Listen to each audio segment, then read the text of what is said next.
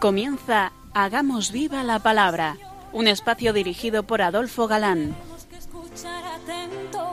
En tu palabra, Jesús, está el mensaje, el del amor, el de andar despiertos. Cuando no tenga sentido la tristeza, en nuestra historia andemos como ciegos. En tu palabra hallaremos la fuerza que nos levante y llene de sosiego. Ojalá comprendamos tu palabra. Ojalá practiquemos tu palabra. Ojalá nos envuelva tu palabra. Ojalá nos transforme tu palabra.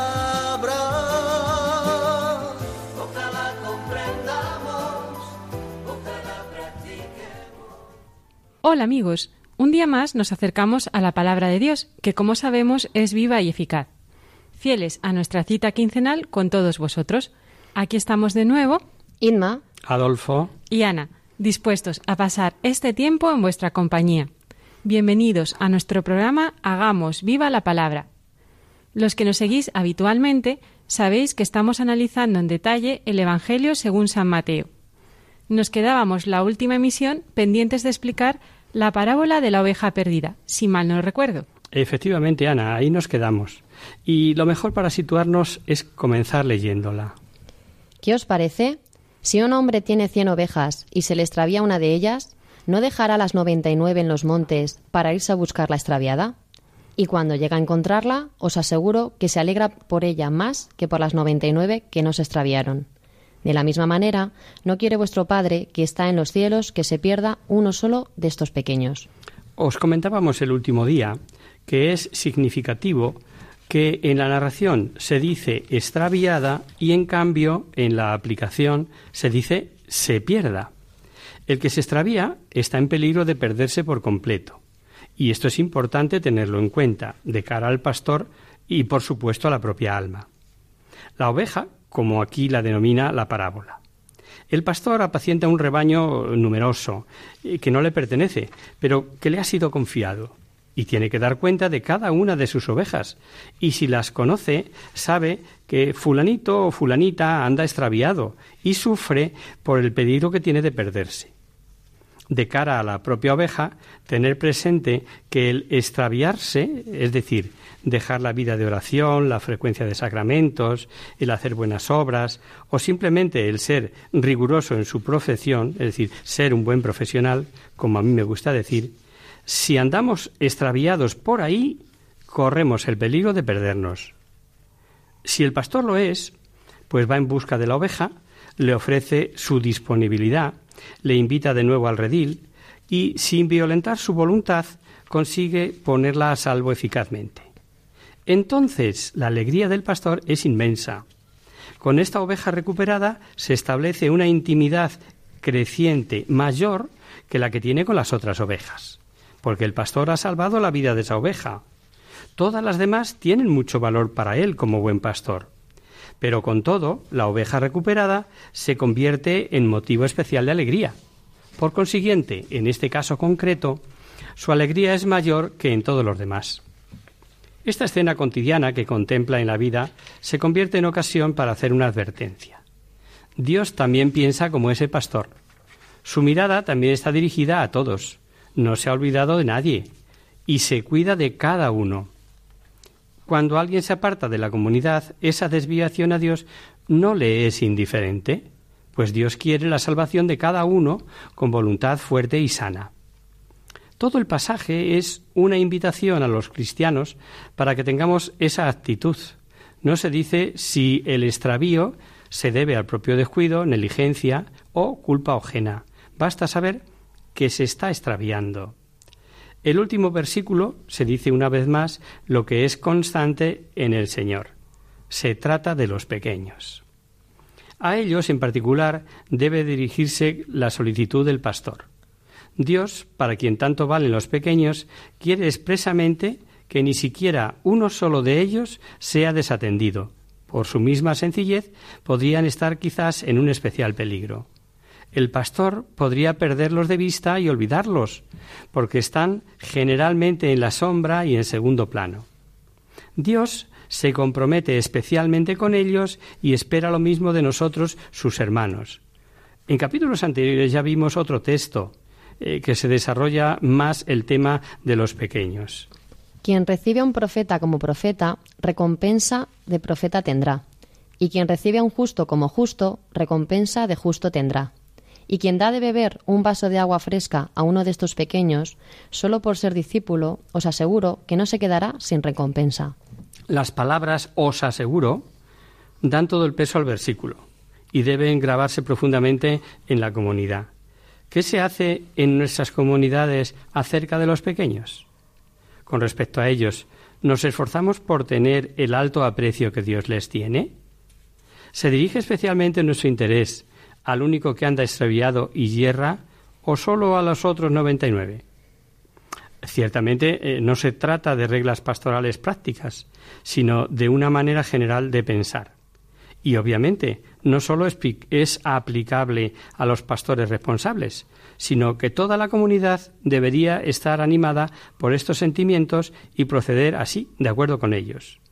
Esto lleva consigo el, el excelente trato con cada hermano, un principio de empatía que se expresa en el modo de corregir, por ejemplo.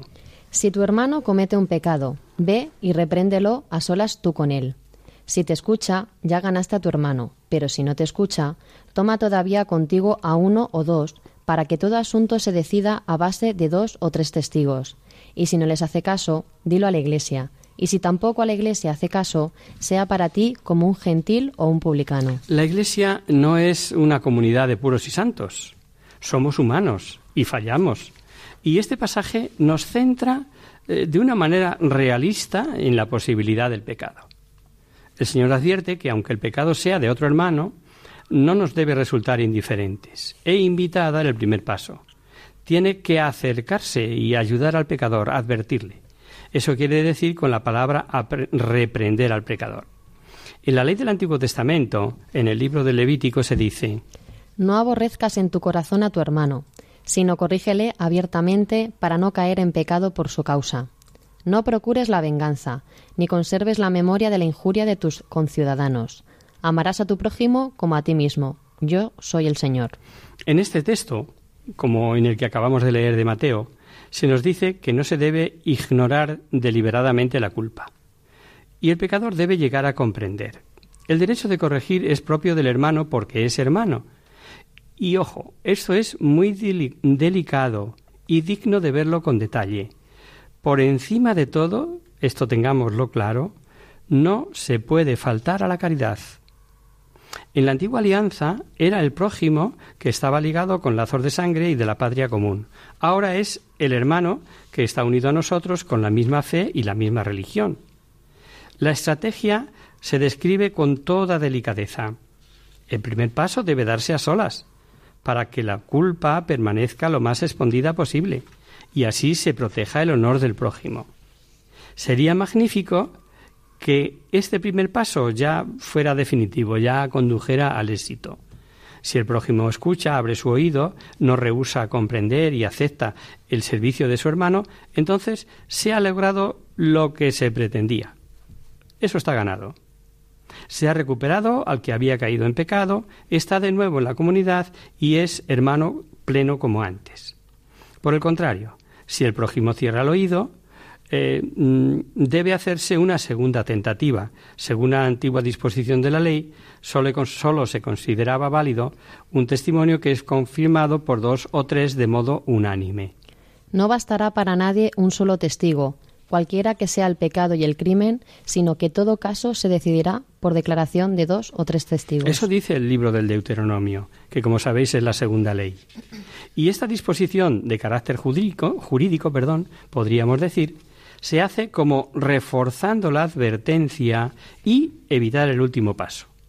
O sea, dos o tres juntos deben testificar las circunstancias y hacer de la mejor manera que pueda eh, regresar al que se equivoca. Esto que acabamos de decir parece un disparate o, en estos tiempos, políticamente incorrecto en que el concepto de libertad autónoma está tan arraigado en donde el allá cada cual está en boga. Si nuestro hermano, hijo o cualquier ser allegado le viéramos despeñarse por un acantilado por un error suyo, diríamos, allá cada cual con sus elecciones. Desde luego, si le queremos y nos importa, trataríamos de evitar por todos los medios que se despeñara. Si la Estoy haciendo este paralelo para que lo hagamos a nuestro modo de entender hoy, ¿no? Si la tentativa de dos o tres hermanos tampoco tiene éxito, el caso debe presentarse a la Iglesia. Aquí la palabra eclesia designa la comunidad de fieles congregadas en un lugar. Hoy, tras la fundación de la Iglesia por Cristo, la cosa es más sencilla. No tiene que ser necesariamente un foro abierto, donde se hace público el pecado, etcétera, etcétera, ¿no? Sino acudir de verdad y de corazón a quien en nombre de Cristo puede perdonar con toda propiedad y restablecer el vínculo con los hermanos. La misma Iglesia decide, y el pasaje aparece como la suprema y última instancia. Si el pecador también la rehúsa, mm, amigo, pues como dice el Evangelio, sea para ti como un gentil o publicano, o sea, tú has hecho todo lo que has podido, ¿no? Según la manera de pensar del Antiguo Testamento, el gentil no pertenece al pueblo escogido de Dios y el publicano está fuera de la colectividad de los hijos de Israel, ya que según la apreciación general ejerce un oficio inmundo y vive del pacto con el poder pagano de ocupación, que por cierto es lo que era nuestro buen querido Mateo, ¿no? Era publicano, era recaudador de impuestos. Ninguno de los dos, en este caso, era considerado hijo pleno del pueblo santo de Dios. Y a estos dos que pone como prototipo de personas que están fuera. Así como la comunidad de Israel mira a estos dos grupos de hombres, así también debe suceder en la Iglesia. Esta relación del hermano pecador resulta dura, pero es entendible. El miembro que se entrega al pecado persevera en esa sujeción, ha roto el puente y, ha salido de la familia, pero él únicamente es el que se ha autoexcluido. Aquí podemos intuir con cuánta severidad se enjuicia el pecado y cómo, reafirmando dónde está la salvación, remite Jesús de nuevo a su iglesia como lugar de perdón único donde aquello que haga se ratifica instantemente en el cielo, pero al instante, ¿recordáis? Os lo aseguro, todo lo que atéis en la tierra, atado será en el cielo, y todo lo que desatéis en la tierra, desatado será en el cielo. Esto a veces se nos olvida. Estas palabras hacen que todo lo mm, que hemos dicho hasta ahora aparezca con una nueva luz. Más aún, está expresando la colegialidad apostólica con los mismísimos poderes que veíamos la pasada emisión, entregaba el Señor, particularizados a Pedro, y ahora es a todo el colegio apostólico. Apoyándose en ellas, cabe afirmar que la Iglesia como tal puede dictar sentencia en virtud de la que el pecador queda privado de su comunidad con ella. La coherencia con lo anterior es tan estrecha y la conexión tan íntima que resulta clara, resulta evidente.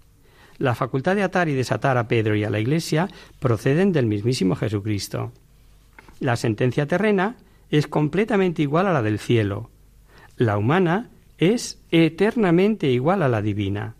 No sólo de forma que una sentencia dictada por la Iglesia posteriormente sea puesta en vigor por Dios, sino de un modo todavía mucho más inmediato, en la sentencia terrena se cumple la sentencia divina la decisión de la Iglesia tiene autoridad divina, lo cual vale para los dos actos, tanto para atar como para desatar. No olvidar esto, que a veces se piensa solo en una de las dos y, ejemplos de ambos conceptos en el proceder ha habido y habrá en la historia. Resumiendo, el delito no queda supeditado solamente a la Iglesia oficial, es decir, al actual sacramento de la penitencia, sino a la responsabilidad de todos los miembros. Primero, se nos pide la corrección fraterna con carácter individual. Luego, otros deben prestar ayuda. Y sólo al final se debe apelar a la última instancia. La actuación extrasacramental y la sacramental, por así decirlo, están relacionadas entre sí, pero las dos juntas se encaminan a la salvación del, del pecador, que es lo que de verdad importa. De eso se trata, no de otra cosa. Para reavivar la práctica del sacramento de la reconciliación o penitencia, se habría avanzado mucho si fuéramos capaces de interiorizar en nosotros, en cada uno de los cristianos que nos oís, de cual, uno de nosotros que estamos en este estudio, este compromiso de fraternidad, entendiendo que el hermano nos debe importar. Y ahora en el Evangelio se comienza a hablar algo más de la dimensión social del pecado. Se persigue eso mismo con las celebraciones eh, comunitarias de la penitencia, lo que se llama el rito B. Pero lo primero y principal es que si mi hermano peca, a mí me debe doler como cristiano, me debe importar, porque debo querer su bien. Y el pecado es alejarse de Dios, es el mal. Os aseguro que si dos de vosotros se ponen de acuerdo en la tierra para pedir cualquier cosa, la conseguirán de mi Padre que está en los cielos. No se habla propiamente de la oración en el nombre de Jesús, que es el aspecto más conocido, si la petición en común. No se dice que la oración privada del individuo no tenga esta seguridad, sino solamente que hay una garantía absoluta de que el Padre Celestial atiende el ruego común. Se supone, lógicamente, que solo, solo puede pedirse lo que con espíritu de fe y de solidaridad con Dios y con Jesucristo se conoce como importante y como digno de ser escuchado. Mediante esta práctica comunitaria resulta mayor la garantía de que se trata de una cosa digna de ser atendida. Y siguiendo el hilo del pensamiento de, de la corrección fraterna, las súplicas de la Iglesia por el hermano que se aparta del camino también forma parte, por tanto, de lo que pide la Iglesia en la oración. Vamos a hacer una breve pausa si os parece.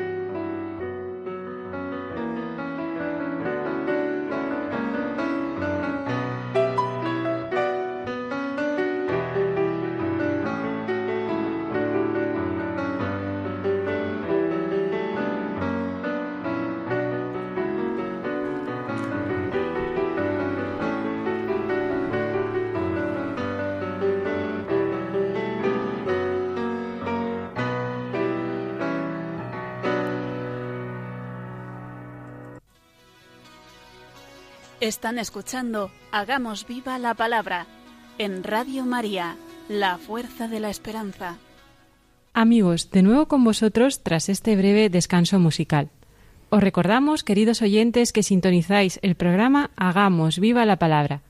Si queréis contactar con nosotros vía correo postal, lo podéis hacer a Radio María, Paseo Lanceros número 2, primera planta 28024 de Madrid. Y si lo preferís, al correo electrónico hagamos viva la palabra arroba. Para los que os acabáis de incorporar, deciros que estamos viendo el Evangelio según San Mateo. Y seguimos en ese capítulo 18, que forma parte del tercer gran discurso o logia, como se le llama a estos bloques doctrinales en Mateo. Hablábamos de la corrección fraterna, de la Iglesia, como la que tiene facultad recibida de Jesús de atar y desatar, de la importancia de pedir en común a Dios las cosas, y ahora sabemos dónde reside la verdadera fuerza de la comunidad. Porque donde están dos o tres congregados por razón de mi nombre, allí estoy yo entre ellos. He aquí la clave, queridos oyentes. El pequeño grupo que se reúne para orar está asistido por la presencia del Señor. Jesús está presente entre ellos si están juntos por razón de su nombre. Eso quiere decir que la comunidad entre ellos se funda en la común confesión de Jesús, el Mesías. Esa es la fuerza aglutinante que los une. Y esta promesa es el motivo de la inquebrantable conciencia que la Iglesia tiene de sí misma y de su indestructible gozo aquí en la tierra.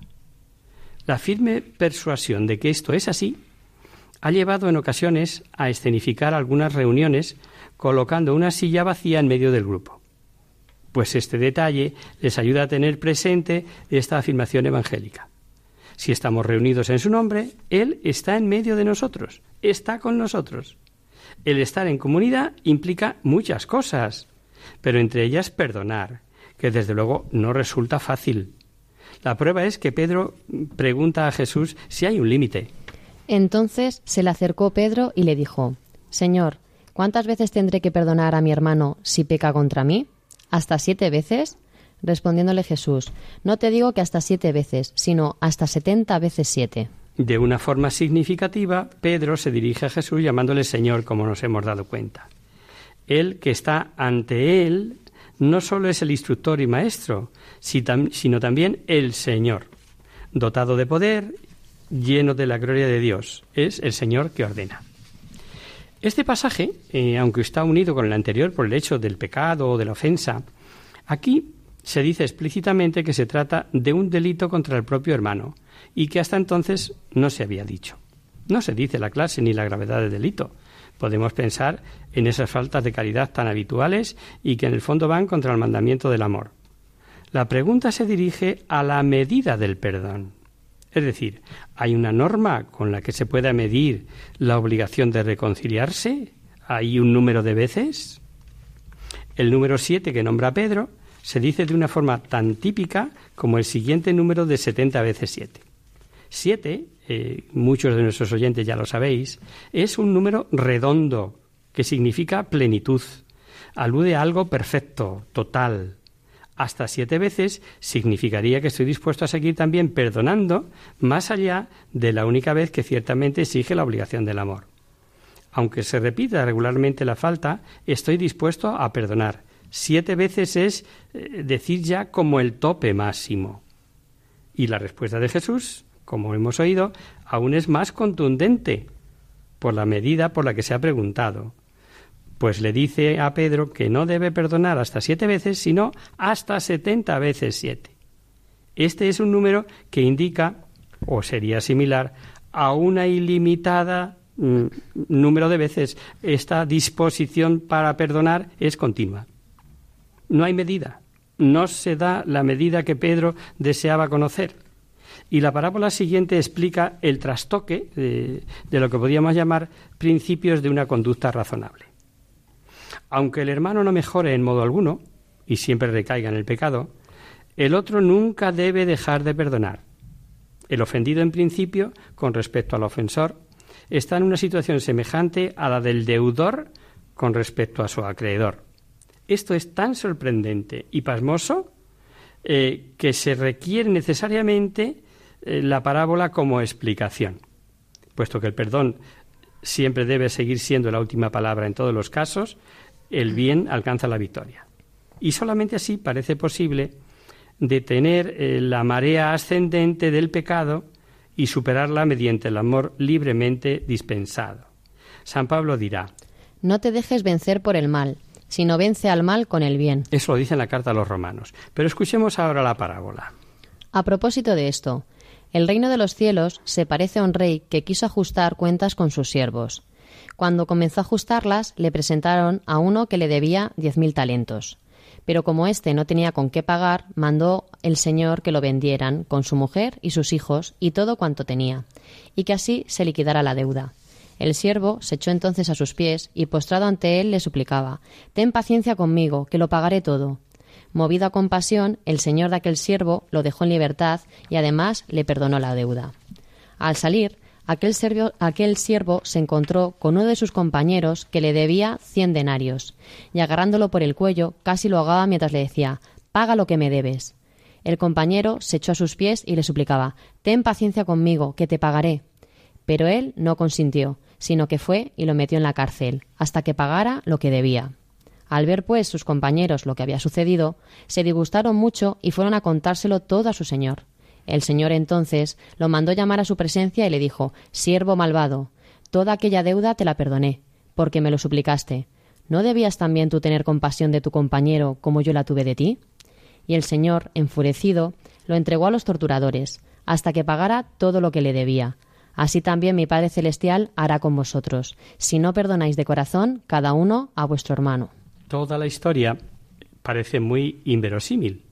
Aunque se hubiese vendido al funcionario derrochador con su mujer y sus hijos, difícilmente se podía esperar que esta venta hubiese aportado tal cantidad de dinero.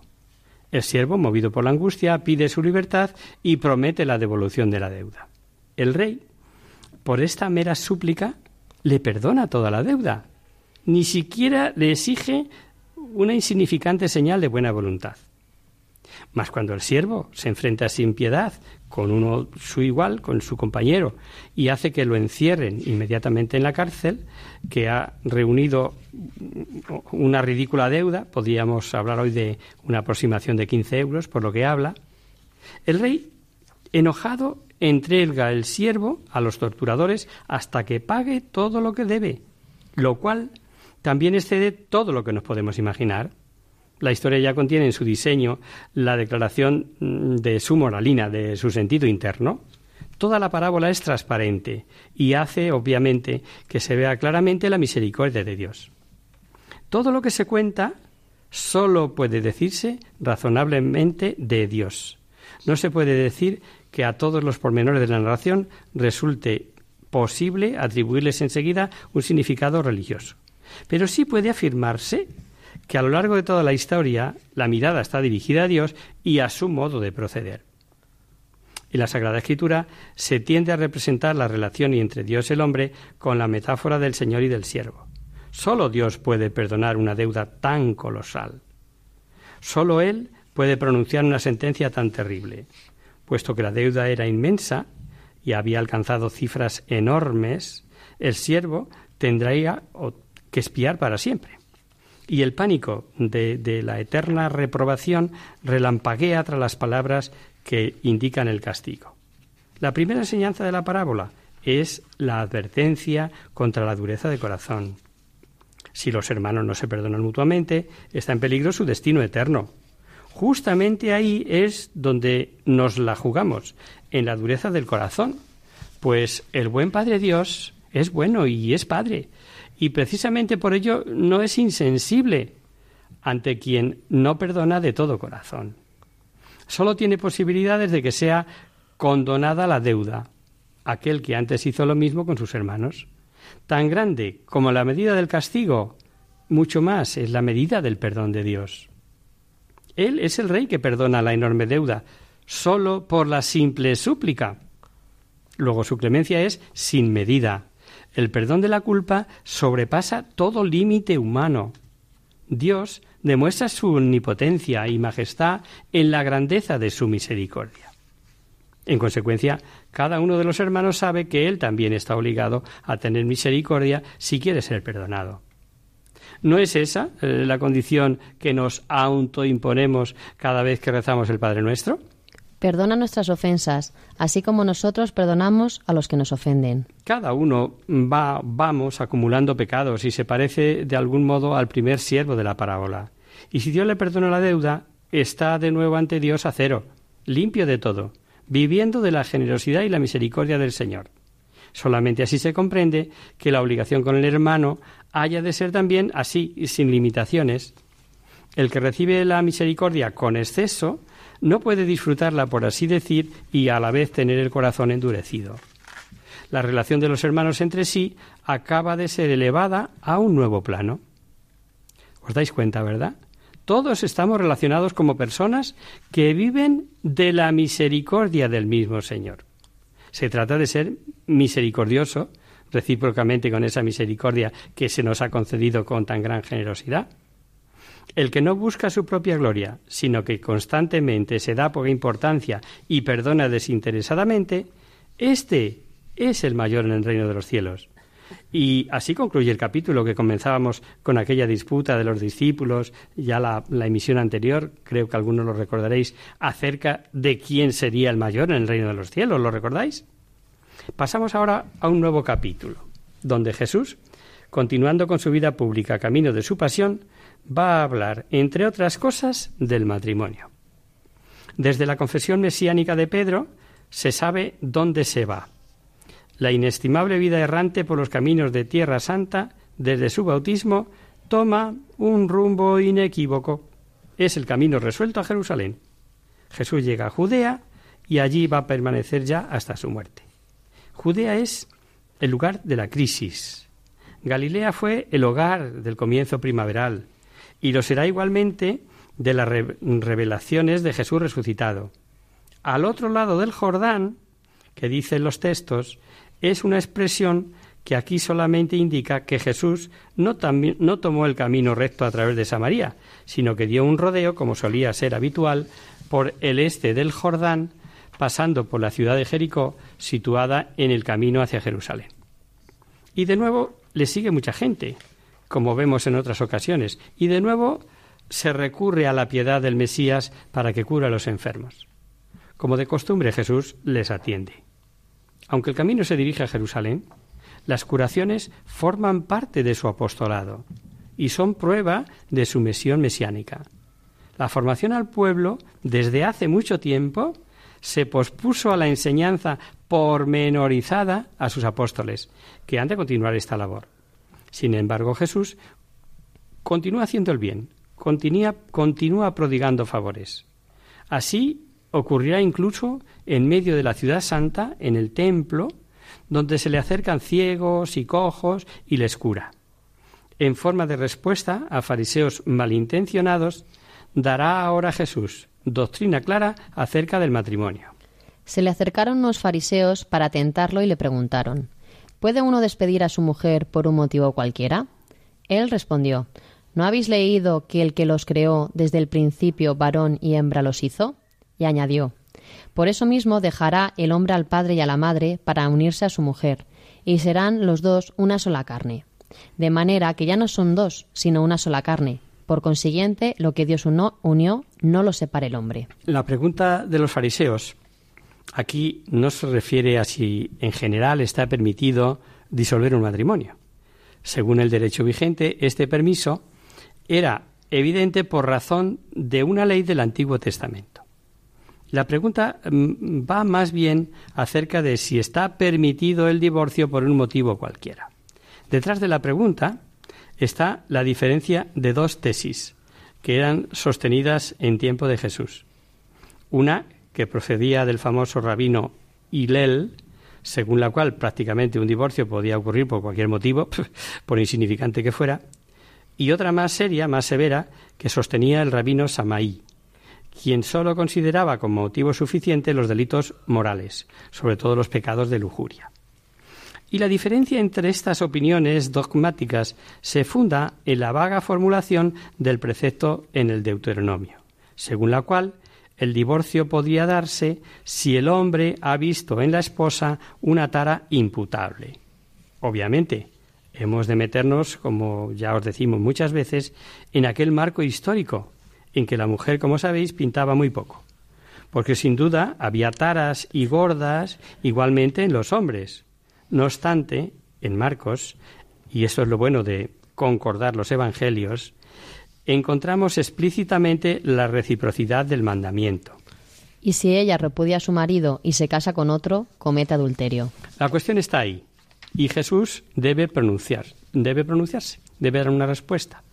Y fijaos que el texto, cuando lo ha leído Inma, dice que se le tiene, que se le quiere tentar a Jesús con esta cuestión. O sea, no es por aclarar, es porque a ver si le pillamos. Y según la respuesta que Jesús diese, se le podría tachar de, de laxismo o de rigorismo en la interpretación de la ley. El tema es interesante y merece que lo veamos con detalle, para lo cual necesitamos tiempo. Y como el nuestro de hoy se nos ha ido, quedamos emplazados en este punto para la próxima emisión, amigos.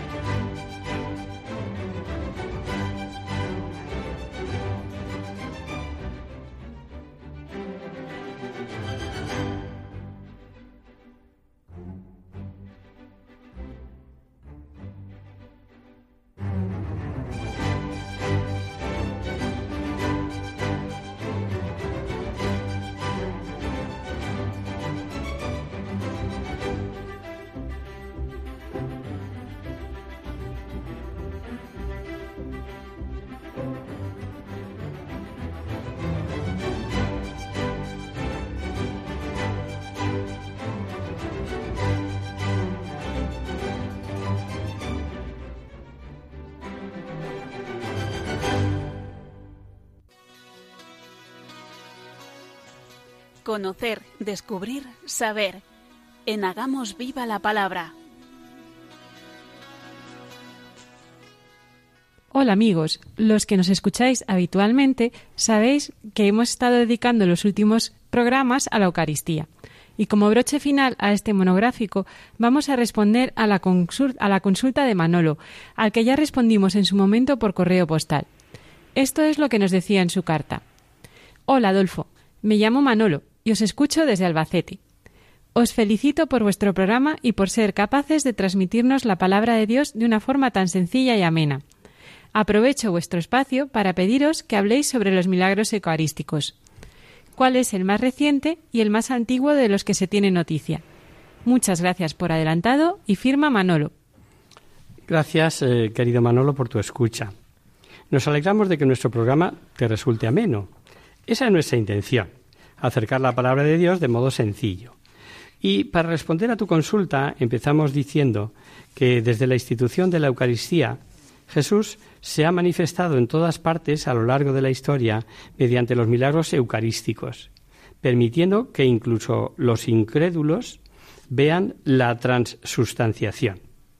El catecismo nos dice que en este sacramento Cristo mismo, vivo y glorioso, con su cuerpo, sangre, alma y divinidad. Y en palabras del Papa San Pablo VI, Cristo está presente no de una manera transitoria, sino que permanece en las hostias que se conservan después de la consagración como pan bajado del cielo, absolutamente digno, bajo el velo del sacramento, de honores divinos y de adoración. Monseñor Angelo Comastri, preguntado en una entrevista acerca de los milagros eucarísticos, respondía Justo porque la Eucaristía es el don más precioso, en torno a la Eucaristía suceden muchos milagros por misericordia de Dios.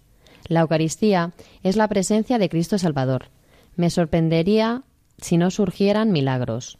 Lo que pasa es que muchos no tienen la humildad de mirar a los hechos, de inclinarse ante la historia y afrontar estos milagros. Tenía razón Blaisel Pascal cuando decía En el mundo hay luz, hay luz suficiente para quien quiere creer, pero hay sombra suficiente para quien no quiere creer. La responsabilidad está en no querer ver, porque la Eucaristía está en plena, luz, y y sí se quiere ver, si se quieren abrir los ojos y aceptar la luz. Uno no puede evitar caer de rodillas y dar gracias a Dios. Ante cientos de personas, desde hace siglos hasta nuestros días, se han producido infinidad de milagros eucarísticos.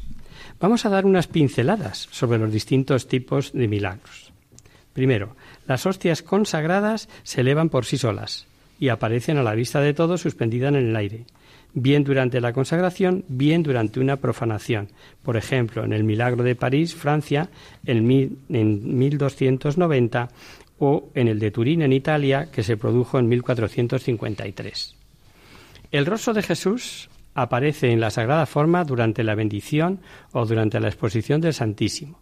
Este es el caso del milagro de Dijon, Francia, en 1254, el milagro de Ten, en Perú, de 1649, o el milagro de Scala, en Italia, en 1732. Solo los vamos mencionando. ¿eh? En Internet podéis encontrar detalles de cada uno de ellos. Las hostias consagradas son preservadas del fuego tras un incendio que destruye toda la iglesia.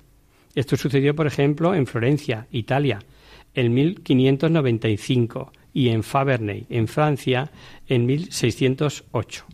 Hostias consagradas que se salvan de inundaciones, como sucedió en Aviñón para combatir la herejía albigense que rechazaba los sacramentos, se produjo el milagro de Aviñón, Francia, en 1433. En la capilla de la Santa Cruz, junto al río Sorgue, se hacía exposición perpetua del Santísimo por decisión del rey Luis VIII, jefe de las cruzadas, en reparación por los sacrilegios cometidos contra la Eucaristía. Tras unas fuertes lluvias, el río se, se desbordó y produjo una grave inundación.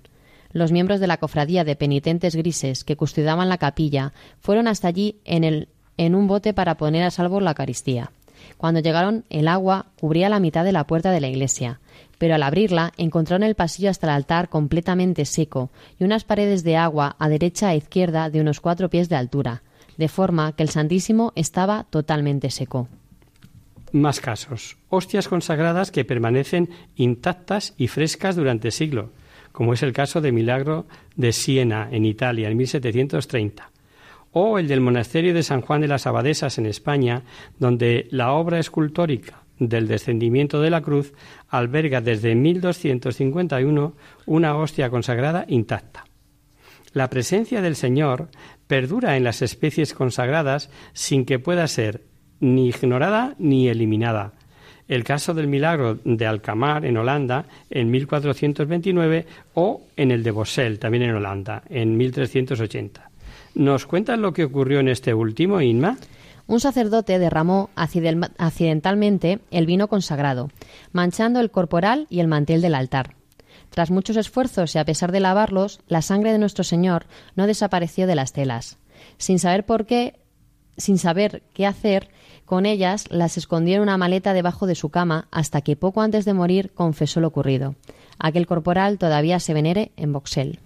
Hostias que se transforman en carne o que sagran, es decir, una transustanciación sensible, permaneciendo en perfecto estado de conservación hasta la actualidad.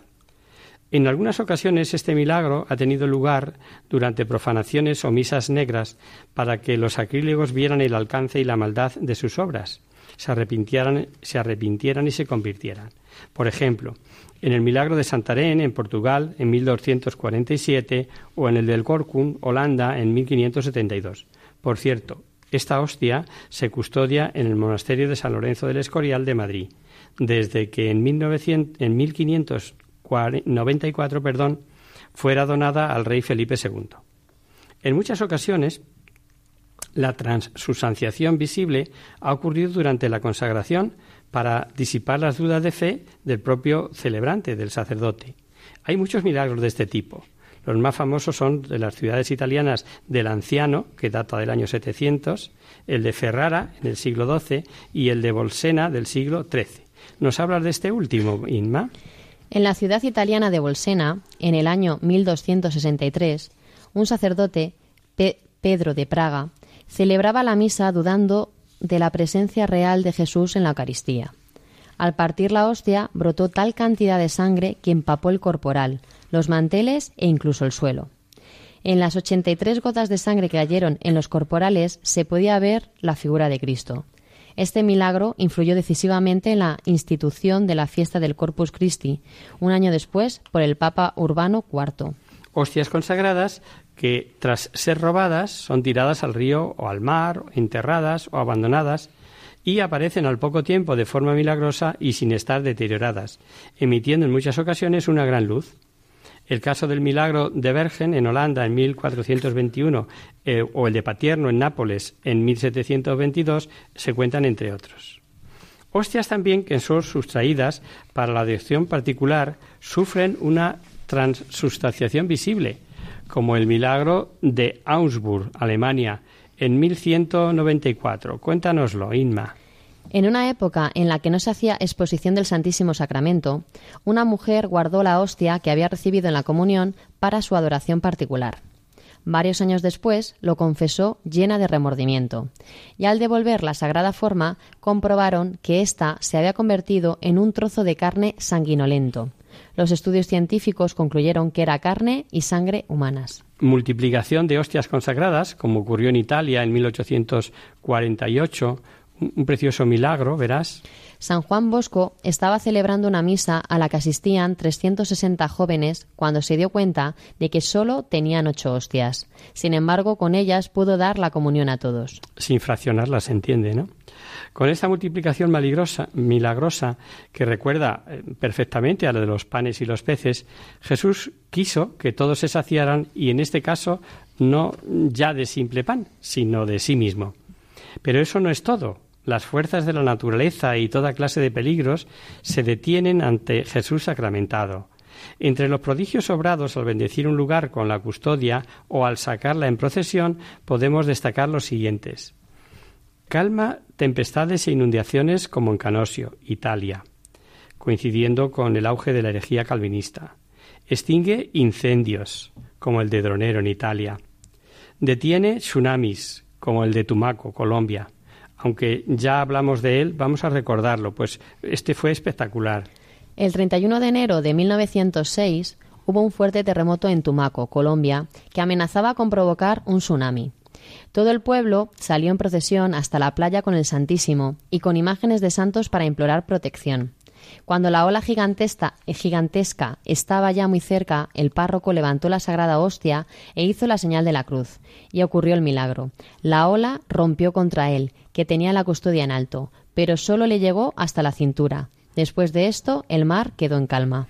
Acaba con epidermis de peste, como la cava de Tirini en Italia en 1596, detiene invasiones de sarracenos, como ocurrió en Asís, en Italia, en 1240, donde Santa Clara, alzando frente a los soldados el Santísimo Sacramento y encomendándose a Dios, logró que estos retrocedieran y abandonasen atemorizados la ciudad. Esto probablemente lo conozcáis muchos, puesto que a Santa Clara se le suele representar así, ¿no? Eh, con la custodia en alto. Incluso los animales reconocen a Jesús en el Santísimo Sacramento y se posan ante él. Y parece increíble que muchas personas no crean en este gran misterio y no lo adoren como se merece. Estos eh, milagros se han producido casi siempre para desterrar herejías como la de Glottovo en Polonia en 1290 o, o en Rimini en Italia en 1225, protagonizado por el mismo San Ambrosio de Padua. Cuéntanoslo, Inma. Un hereje albigense llamado Boniville pedía a San Antonio de Padua una prueba convincente de la presencia de Jesús en la Eucaristía. Fue así como llevaron a una mula que llevaba tres días sin comer ni beber a la plaza y le pusieron delante la Eucaristía y una ración de cebada. La mula, sin probar la cebada, se arrodilló a su manera ante la Eucaristía. Boniville y varios de sus seguidores se convirtieron, y en aquel lugar se construyó una capilla para recordar el milagro. Vamos a ver ahora el milagro más reciente que nos preguntabas y el más antiguo de los que se nos eh, de los que se tiene noticia, Manolo. Empezamos por el más reciente, ocurrido en el templo de María Madre de la Iglesia en Guadalajara, México, en 2013, o sea, hace seis años, y que todavía se está estudiando. Cuéntanoslo. Mientras el sacerdote estaba en oración ante el Altísimo, percibió un resplandor que salía del sagrario y oyó una voz que le anunciaba que ese mismo día, a las tres de la tarde, Cristo se iba a manifestar en esa comunidad para bendecirla. Según le fue ordenado, el sacerdote convocó a todos los feligreses al son de campanas, avisó a los sacerdotes de la zona y preparó su pequeño sagrario de adoración particular y la custodia en el altar. A las seis de la tarde abrió el sagrario, el sagrario y a la vista de todos el Santísimo Sacramento estaba bañado en sangre, brotando la sangre del centro de la hostia tal como comunicó el arzobispo de, Guadalajara, sujeto a la verificación oportuna. Hay que ver en el acontecimiento la providencia de Dios para fortalecer nuestra fe y devoción. En Jesús, Eucaristía, que se hace presente en cada misa y valorar este prodigio cotidiano. Y por otra parte, nos pedías el más antiguo, querido Manolo, eh, del que se tiene noticia, pues data del siglo III o IV, según se sitúa en Egipto. Eh, cuéntanoslo. Uno de los padres del desierto sostenía que la Eucaristía era solo un símbolo. El resto de los monjes trataron de corregirle, pero él les contestó que solo les creería si ocurriera algo que le convenciera. Sus compañeros rezaron por esa intención y fue así como, durante la consagración, todos pudieron ver a un ángel del Señor que inmolaba y partía al niño, y partía al niño Jesús que aparecía en la hostia ensangrentada. El monje, descreído, comulgó de aquella carne empapada en sangre y al decir Creo, Señor, la carne volvió a tomar la apariencia de pan. Otro milagro eucarístico muy antiguo, lo mencionábamos antes, es el de Lanciano en Italia, que trata del año 700, muy antiguo como veis. Eh, creo que merece la pena que nos lo cuenteis, Inmaculada. Un monje de la Orden de San Basilio, influenciado por las herejías, dudaba de la presencia de Cristo en la Eucaristía. Un día, tras la consagración, vio la hostia convertida en carne y vino y el vino en sangre, transformándose después en cinco coágulos diferentes. La carne y la sangre, expuestas en un altar, se conservan milagrosamente hasta hoy en las condiciones propias de un organismo vivo. Se han hecho muchos estudios llegando a la conclusión de que la carne es la de un corazón humano y la sangre del grupo AB, grupo típico entre los judíos. Tiene el diagrama de una sangre que ha sido extraída de un cuerpo humano vivo ese mismo día, encontrándose proteínas y minerales en la misma proporción que en la sangre fresca normal. Aunque está dividida en cinco porciones de tamaño y formas diferentes, cada una pesa exactamente igual que varias de ellas o que todas juntas. Esto se explica si tenemos en cuenta que el Señor está presente en cada partícula del Santísimo Sacramento. Abrumador, ¿verdad? ¿Qué conclusiones sacamos nosotros de todos estos acontecimientos, de todos estos testimonios, queridos oyentes? Pues, en primer lugar, que Dios está presente en la Eucaristía, para ser adorado y dar vida y salud a las almas, y que lo está donde quiera que ésta se encuentre, manifestándose a todos los hombres del mundo y en todas las épocas. También hemos visto que Dios no permite que sus sacerdotes duden de su presencia real de la Eucaristía y que se deja martirizar para la conversión de sacrílegos y profanadores, manifestándose indefenso y a la vez con todo su poder. Hemos visto cómo toda la creación se rinde a su Creador y Redentor y cómo Él muestra su rostro y naturaleza en este sacramento. Y con esto ponemos punto final a este monográfico sobre la Eucaristía, con el que hemos querido transmitiros que Jesucristo está presente, vivo y entero en la Eucaristía, como ha quedado patente en esta multitud de milagros. Ojalá valoremos este gran regalo de Dios y sepamos portarnos ante Él para adorarle como es debido. Y hasta aquí, queridos amigos, el programa de hoy. Os dejamos con nuestra sintonía y os recordamos que si queréis dirigiros al programa para cualquier duda, aclaración o sugerencia participando en el espacio Conocer, Descubrir, Saber, estamos a vuestra total disposición y encantados de atenderos en la siguiente dirección. Radio María, Paseo Lanceros número 2, primera planta 28024 de Madrid.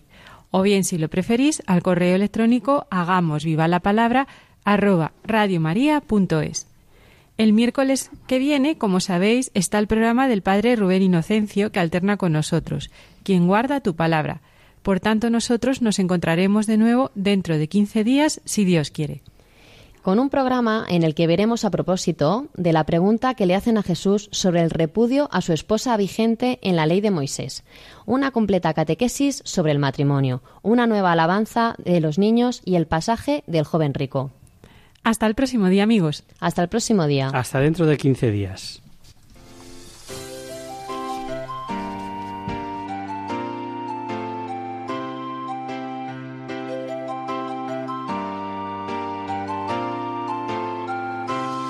En tu palabra, Señor, está la clave. Solo tenemos que escuchar atentos. En tu palabra, Jesús, está el mensaje. El del amor, el de andar despierto. Así concluye Hagamos viva la palabra con Adolfo Galán. Como ciegos. En tu palabra y haremos la fuerza que nos levante y llene de sosiego. Ojalá comprendamos